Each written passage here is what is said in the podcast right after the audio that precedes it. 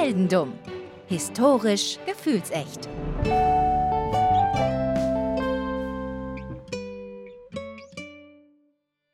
Hallo Philipp. Hallo Daniel.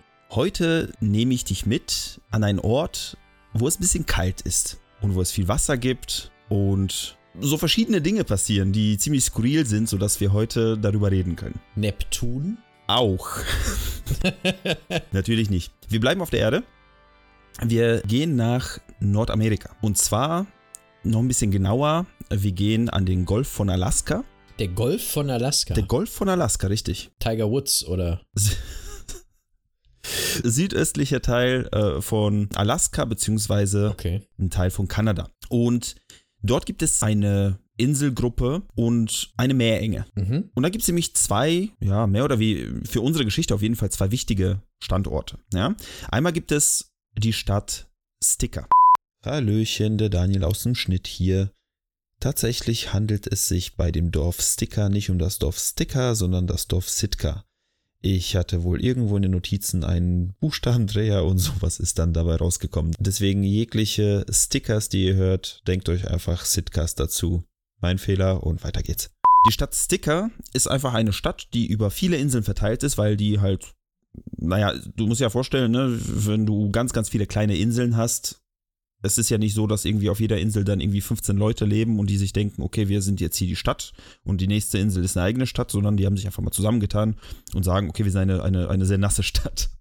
eine sehr nasse und eine sehr, sehr, sagen wir mal, verstreute Stadt. Werden dort Aufkleber hergestellt? Muss jetzt natürlich meine Frage sein. N natürlich, ähm, ich würde sagen nein, aber zumindest ein Teil äh, von Aufklebern, wie wir sie kennen, wird dort bestimmt auch hergestellt, denn Aha. auf dieser Insel äh, leben ganz viele Holzfäller. Aha, verstehe, alles klar. Aber jetzt nicht, dass das hier wieder Oak Island ist, nur woanders. Vielleicht. Das, das werde ich dir im Laufe dieser Geschichte verraten. Grundsätzlich, aber wie gesagt, wir sind in dieser Stadt äh, Sticker. Und wie ich schon sagte, diese Stadt ist an einer Meerenge. Und eine Meerenge entsteht ja, wenn du zwei Landmassen hast, ne, die sich irgendwie so ein bisschen zusammen, zusammentun, hätte ich beinahe gesagt, wo zwischen halt Wasser durchgeht. Auf der einen Seite, auf der südöstlichen Seite ist wie gesagt diese Stadt. Und auf der nordwestlichen Seite dementsprechend ist eine Insel. Und zwar die sogenannte Cruise of Island. Von okay. der hast du wahrscheinlich noch nie was gehört. Das ist richtig. Würde mich auch wundern. Die ist unbewohnt, die ist von Wäldern bedeckt. Dort gibt es eigentlich nur Holz für die äh, Holzfäller, die eben auf Sticker oder in Sticker leben. Und äh, ja, wie gesagt, diese Insel versorgt eigentlich die ganzen Menschen mit Holz. Und die exportieren es dann, Okay. beziehungsweise arbeiten damit halt, äh, ja, da, wo sie leben.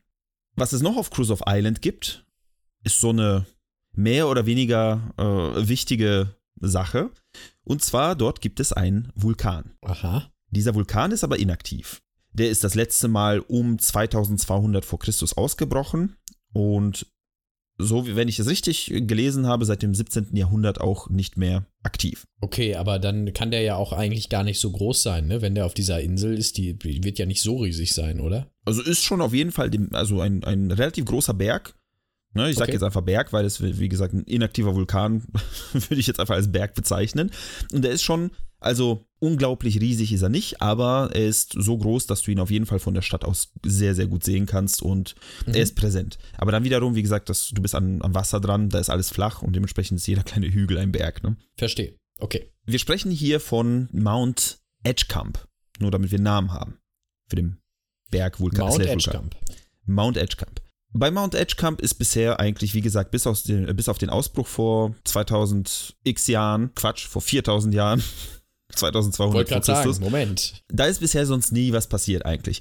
Es gab einmal acht, äh, 1813 kam ein russisches Entdeckerschiff mit 75 Matrosen. Was ist passiert? An den Klippen zerschellt. Selbstverständlich. Die, dieses Schiff ist irgendwie da Ach, untergegangen. deswegen heißt die, heißt die Insel auch Krusov. Das ist der, der äh, russische Gegenspieler von Robinson Crusoe. Also wir Sergei hatten- Krusov. Also wir, wir hatten, wir hatten den äh, Kommunisten Indy und jetzt haben wir auch noch den Kommunisten äh, Entdecker. Der hat Amerika Ja, von der der anderen Seite entdeckt. Kommunisten Kolumbus quasi. Kommunisten Kolumbus, sehr schön. Aber die Insel ist nicht nach dem benannt jetzt. Nee, Das ist ein Also, anderer Krusov. nicht- nicht, dass ich wüsste. Heißt einfach so. Okay. das, ich glaube, die heißt einfach so. Das äh, könnt, hätte ich überprüfen sollen, wahrscheinlich. Habe ich es gemacht. Wahrscheinlich auch, habe ich es vergessen, ganz bestimmt. naja, long story short, da ist dieses Schiff untergegangen, also nicht untergegangen, aber dann zerschellt. 75 Matrosen waren an Bord, eine Ladung Waffen, eine Ladung Tierfälle und religiöse Artefakte. Die gerieten in einen Sturm, wie es halt bei meinen Geschichten immer ich so muss, ist. Ich muss, ich, ich wollte gerade sagen, ich muss auch nochmal dazu sagen, es ist schon wieder ein Boot. Natürlich. haben Sie mit diesem, haben Sie aus den Überresten des Bootes eine Brücke zum Festland gebaut? Dieses weil Mal dann, nicht. Weil dann raste ich hier aus. Dieses Mal haben einfach, also ein, einfach äh, gesagt, 26 dieser Crewmitglieder haben überlebt überhaupt und haben einen Monat gewartet, bis sie abgeholt wurden. Also die Story ist da auch schon wieder Okay. vorbei. Es ist auch nicht unsere Story, ich will heute auch nicht über Russen reden. Das ist nur so quasi, um für dich so ein bisschen eine Vorstellung zu haben, was da eigentlich immer auf dieser Insel los ist. Also seit 4000 Jahren Okay. ist da nichts passiert, dann kamen die Russen und dann ist da wieder nichts passiert. mhm, alles klar. Wo sind wir denn jetzt? Also in welcher Zeit jetzt? Wir also springen jetzt, jetzt? Ne, wir springen jetzt von 1813 bei, von diesem Entdeckerschiff, springen wir jetzt nochmal in das Jahr 1974. Also Ah, nicht okay, so das sind lange. ja nochmal her. 150 Jahre. Ja, ist ein großer Sprung. Wie gesagt, da ist auch wieder nichts passiert in der Zwischenzeit. Mhm. Und an dem Tag, an dem wir heute starten, das Datum, das Datum sage ich dir gleich noch. An dem Tag, an dem wir heute quasi aufwachen, ja, an dem du aufwachst. Es ist so ein richtig schöner, sonniger Montagmorgen in Sticker. Du wachst auf. Schön, schön. Kann mir nichts Besseres vorstellen eigentlich. Schön ruhig, Alaska. Bedenke, es ist Montag. Bedenke, du musst noch ein bisschen Holz fällen wahrscheinlich gleich, weil du bist auch einer der Holzfäller. Ah, da, ich äh, erkenne eine äh, Parallel zu Trophäa. Du wachst morgens auf, du bist Holzfäller. Tanzt jemand in der Straße zufällig? Wir sagen einfach mal ja. Also Menschen wachen Okay. morgens äh, auf an an einem Montag, ne? Viele Holzfäller gehen arbeiten, es tanzen Menschen auf der Straße von mir aus. Ja? ähm, na, die Menschen gehen aber also ganz normaler, ganz normal ihrer Routine nach, je nachdem, was sie sonst so machen. Von mir aus auch gerne tanzen, wie gesagt. Manche machen sich für die Arbeit fertig. Du wachst, wie gesagt, auch auf. Und dein Name ist Oliver Bicar. Oliver Bicard. Genau. Man nannte dich auch Pocky. Frag mich Pocky? nicht warum. Pocky war dein Spitzname. War, war, war ich ein Pickpocket? Ich hoffe nicht. Ich, ich hoffe auch nicht. Wobei, dazu kommen wir noch. Ah, okay. So, du bist 50 Jahre alt. Also du bist schon nicht der Jüngste, Mhm. also nicht der Jüngste, nicht der Älteste, ne? 50 halt, ne? Und du bist Holzfäller, du kennst dich quasi mit deinem Job höchstwahrscheinlich schon sehr gut aus. Wenn du 50 bist, hast du das wahrscheinlich schon ein paar Tage gemacht. Hab schon mal Holz gesehen, ja. Hast schon mal Holz gesehen. Aber das, was du an dem Morgen gesehen hast, ist erst deine Frau. Denn du bist, wie gesagt, wach geworden, hast deine Frau begrüßt. Guten Abend, hallo. Guten Abend, Guten hallo. Morgen. Schön, dass Sie da sind. Und ja, okay. Das ist schon mal gut, dass sie noch da ist. die ist noch da, es ist alles bestens. Also das Leben ist wirklich schön gerade, ja? Mhm. Und du guckst aus dem Fenster und siehst, ey, es ist echt gutes Wetter. Noch besser. Du gehst nach draußen, genießt die Morgenbrise, den klaren Himmel, ja? Und dir fällt etwas auf. UFO? Nein, äh, Vulkanausbruch. Nein, beides nicht. Wolke. Ich, ich sage dir gleich noch, was dir aufgefallen ist. Ich, ich, sage Okay. dir, ich sage dir gleich noch, was aufgefallen ist. Ah, ah, Vielleicht ein Taschendieb. ein Pickpocket. Ein Pickpocket, ein Pocky Pickpocket. Pocky Pickpocket wäre ein super Name für so eine, für so eine englische Serie mit Scotland Yard und so. Das, das stimmt. Pocky Das stimmt. Pickpocket. Eigentlich auch so ein, so ein kleinerer Gegenspieler zu Sherlock Holmes. Ja, absolut. Aber, aber nur für eine Folge, weil der ist. Genau, genau. Pocky Pickpocket klingt sehr blöd. Ja, das stimmt. sehr erfolgloser Kleinkrimineller. Pocky, wie gesagt, dir fällt etwas auf und du bist plötzlich super aufgeregt. Aufgeregt, aber so positiv aufgeregt. Ja? Okay. Du gehst wieder ins Haus, ganz schnell, siehst deine Frau nochmal an und sagst ihr, guckst sie in die Augen und sagst, heute ist es soweit. Meine Prime-Bestellung ist angekommen. Als nächstes bist du sofort ans Telefon gegangen. Ja, du bist zu deinem Telefon gerannt, ja. Das ist noch die Zeit, wo Telefone noch an der Wand hingen oder auf einem Nachttisch standen. mhm. Du bist zum Telefon gerannt und du hast ein paar Telefonate geführt. Und zwar als allererstes hast du drei Leute angerufen. Larry Nelson, Harry Salsa und Ken Stedman. So, diese Namen sagen dir erstmal nichts. Ne? Also dir, Philipp, richtig. als, als der Podcaster hier mit mir. Ja, ja, ja. Deinem Charakter aber, dem Oliver oder dem Pocky, sagen diese Namen was, denn es sind drei deiner Kumpels.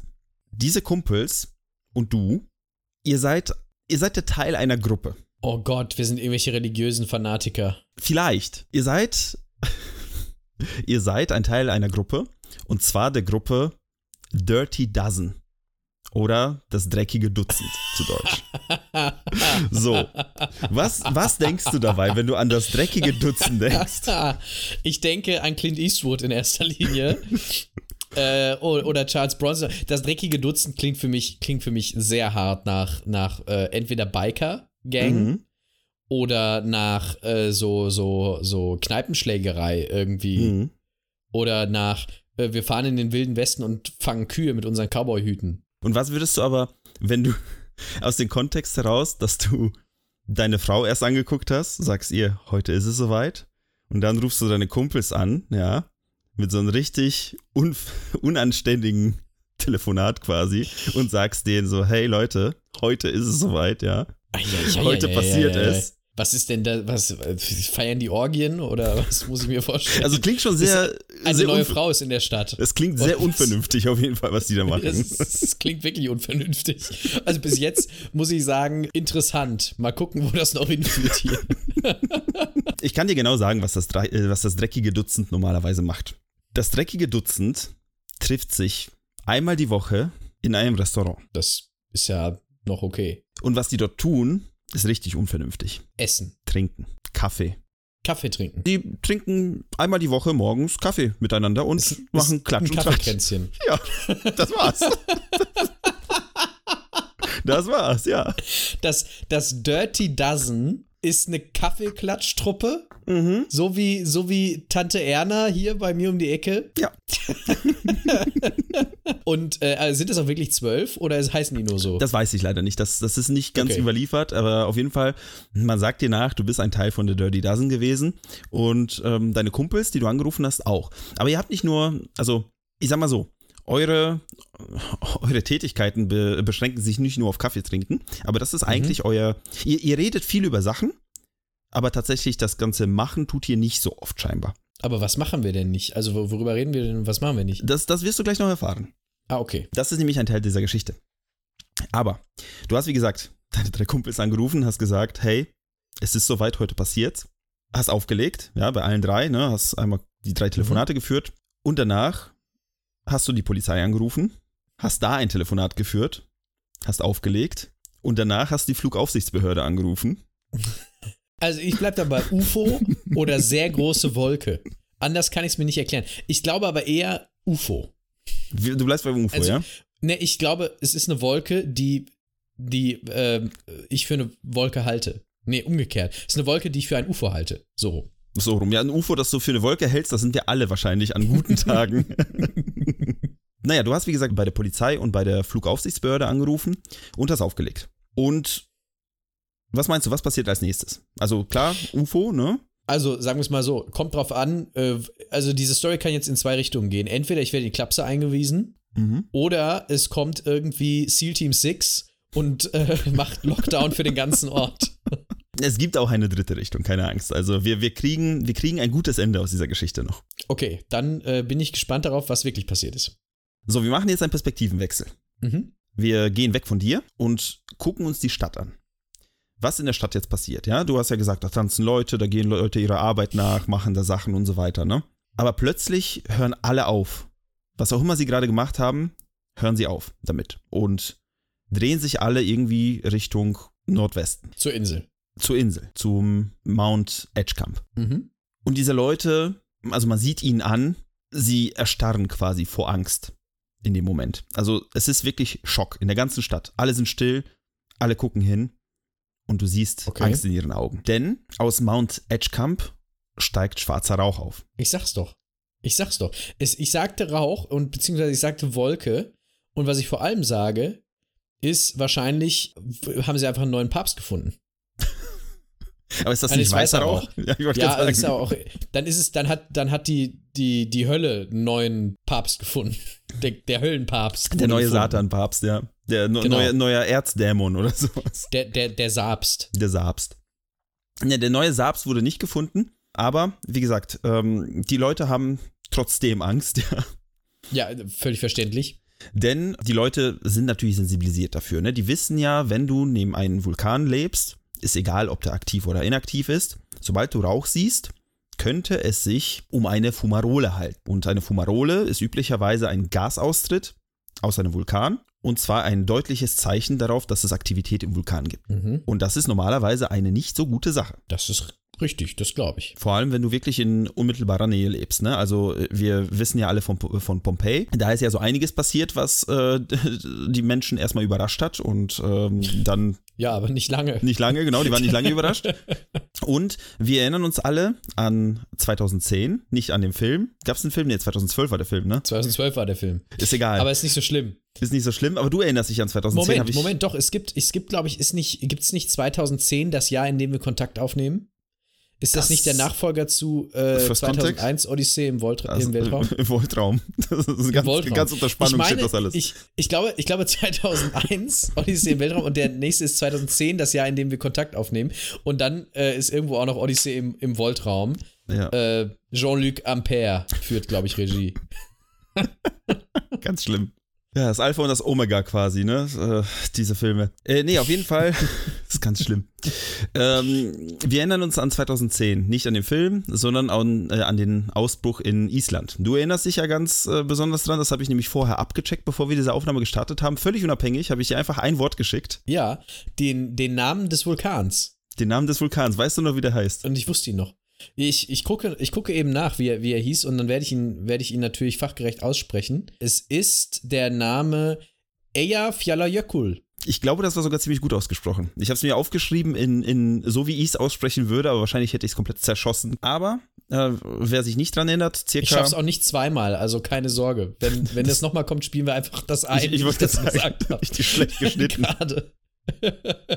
Naja, wir erinnern uns auf jeden Fall äh, an 2010, wo äh, damals der Vulkan ausgebrochen ist und ähm, ich meine, halb Europa war irgendwie nicht mehr funktionstüchtig, allein wegen dem Flugverkehr. Ne? Also ich erinnere mich, als ich meinem Bruder damals ein Geschenk bestellt habe zum Geburtstag, also das war irgendwie mitten im Jahr, glaube ich. Ich habe ihn das auf jeden Fall ein bisschen früher bestellt, wo ich mir gedacht habe, ah, wird cool und das kam dann irgendwie zu seinem Geburtstag im Dezember.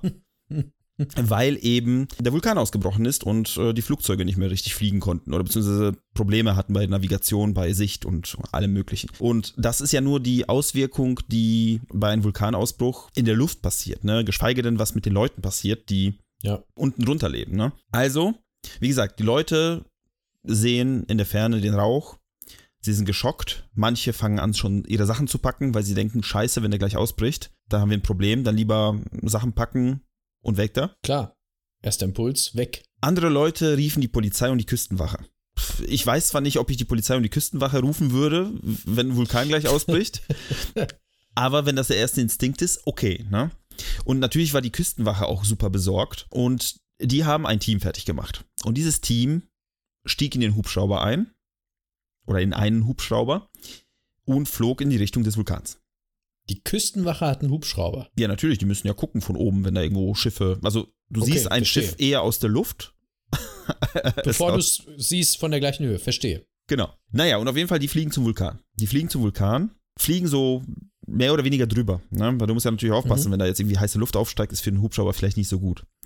Und sie schauen da runter in Richtung des Rauches. Ne? Vielleicht ist es ja ein kleines Loch irgendwo, wo sich da was gebildet hat, wo Rauch aufsteigt. Vielleicht ist es ja was Größeres, das kann man nicht so gut erkennen. Ja. Deswegen fliegen sie ein bisschen tiefer. Und neben dem Rauch sehen die etwas im Schnee. Ich nehme mal an, es ist äh, Lava. Viel besser. Überleg mal, wenn du das Veröffentlichungsdatum dieses Podcasts dir anguckst. Ja. Vor 38 Jahren ist es passiert, ja, aber übermorgen.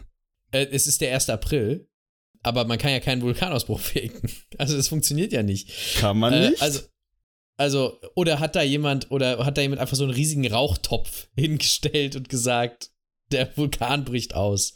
ich kann dir ganz genau erzählen, wie und was passiert ist. Ja, bitte, ich bitte darum. Also was sie erstmal, was sie gesehen haben, ja, es war ein 15 Meter breites, in Schnee gestampftes April Fool. Denn jemand, ein Mann namens Pocky, hat sich gedacht, ah. ich rufe meine Kumpels an und wir machen den größten Aprilscherz der Weltgeschichte. Es ist ein Hammer-Aprilscherz, das muss man schon sagen. Es ist schon ein sehr guter Aprilscherz.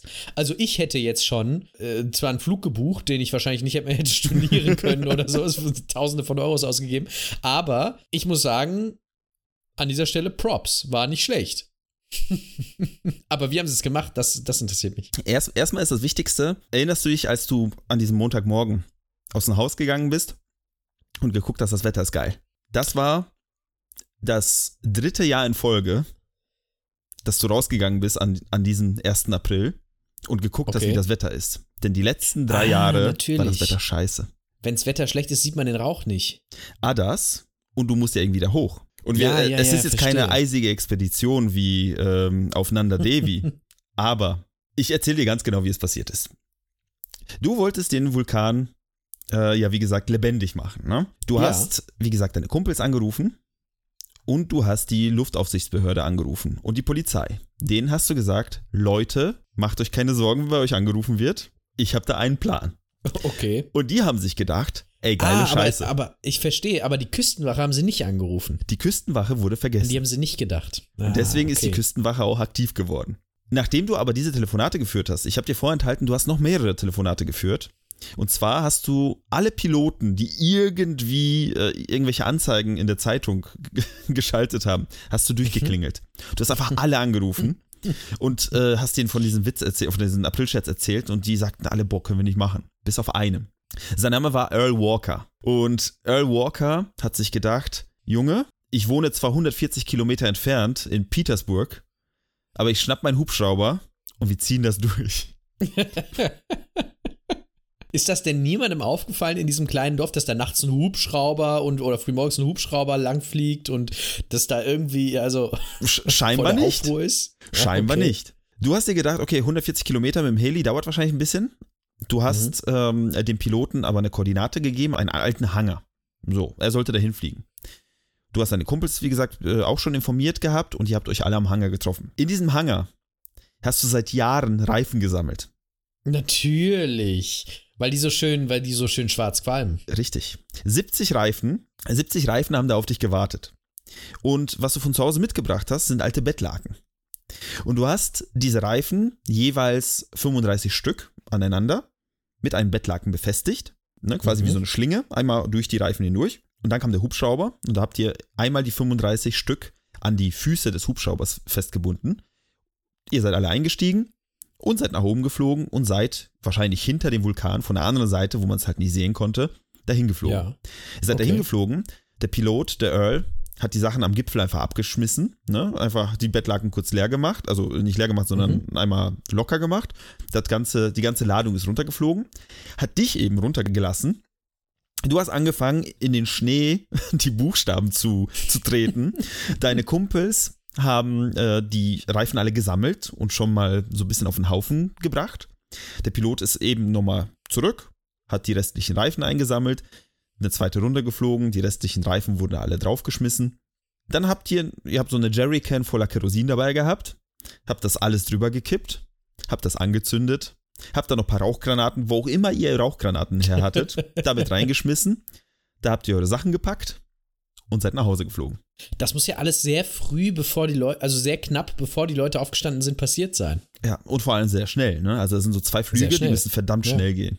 Jedes Fluggerät, was irgendwie da in der Luft ist, ne, das muss ja natürlich wahrscheinlich mit irgendeinem Tower irgendwo kommunizieren, ne, damit man eine Mhm. Freigabe hat und so weiter und so fort. Und, und als die gesehen haben, dass der Rauch aufsteigt, die haben euch wegfliegen sehen und dann haben die nur durchgefunkt, you have the clearance and by the way, the son of a gun looks fantastic. Also haben sie gesagt, ey, das ist richtig gut, was ihr da abgezogen habt. Glückwunsch, so nach dem Motto. Aber jetzt muss ich mal fragen, haben sie die komplette äh, Sache drei Jahre in Folge durchgezogen? Drei Jahre haben die nichts gemacht, weil, ähm, ah, okay, weil sie wussten, das einfach Wetter wird scheiße. Genau, also Okay, als du rausgegangen verstehe. bist morgens gesehen hast, ey, Wolken und windig und, und benebelt und so weiter. Benebelt vor allem. Mhm. Äh, neblig. Benebelt. dann, gestern Abend war spät. Ja. Oh, wir haben gesoffen, scheiße, müssen noch eine windig, warten. benebelt. Ah, komm, ne. Heute nicht. Naja, und auf jeden Fall seid ihr zurückgeflogen.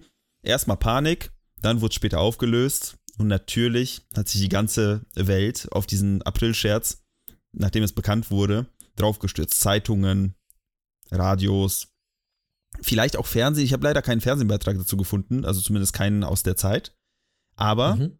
äh, die Leute waren begeistert. Auch die ganzen Leute, die dort gewohnt haben in Sticker, die erstmal Todesschiss hatten, also nicht so wie unsere letzte Folge, äh, sondern äh, Todesangst hatten, haben sich im Nachhinein gedacht, ey, Leute, das war eine echt gute Aktion. Bei sowas ist dann immer, äh, es ist ja USA, am Ende wird Pocky bestimmt Bürgermeister oder sowas. Das würde, ja, würde sehr gut passen.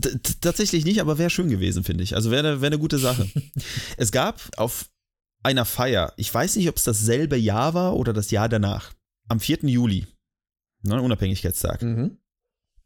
Gibt es immer dort in Sticker wohl eine Feier, eine große Feier, wo die ganzen Leute zusammenkommen. Ja, wie in jeder Stadt, ne? Wahrscheinlich wie in jeder Stadt. Dort ist es ja ein bisschen kleiner, also es ist zwar großflächig, haben wir äh, festgestellt, ne, aber die Leute kennen sich untereinander. Und ihr wart, also du warst auf dieser Party und du hast plötzlich den Admiral der Küstenwache gesehen.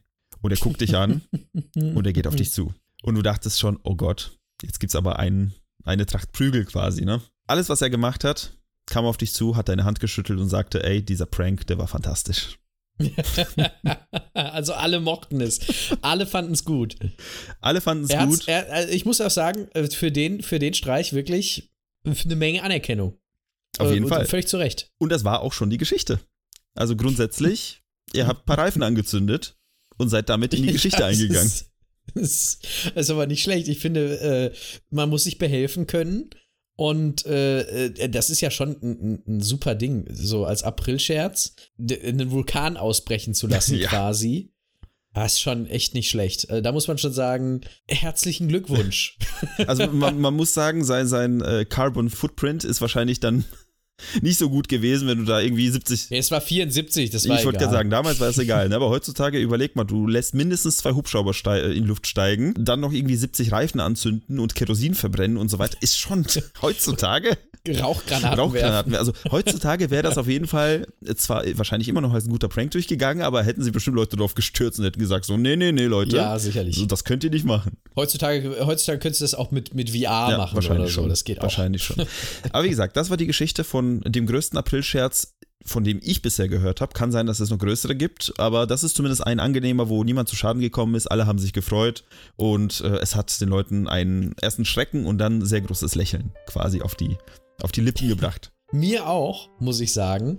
Und äh, zum Abschluss kann ich dann ja lustigerweise auch schon ankündigen, unsere beiden Folgen, die wir im April haben werden, die werden sich beide mit Streichen befassen. Es ist sozusagen also äh, nicht nur der 1. April als Tag der Streiche, sondern äh, auch der sozusagen der, der gesamte April als, als Monat der Streiche, könnte man, könnte man Jokes sagen. on us, ne?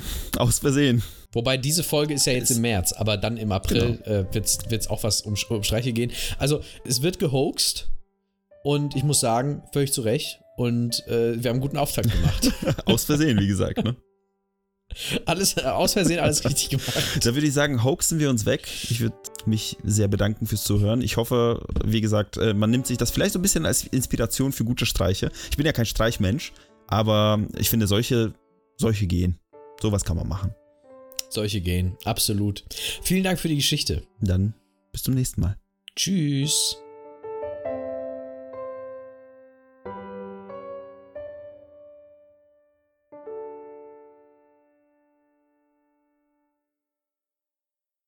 Das war Heldendumm, ein Podcast von Philipp Kalweit und Daniel Sibisiuk mit Musik von Enrico Waschenko. Mehr Infos zum Projekt findet ihr in den sozialen Medien oder auf heldendumm.de.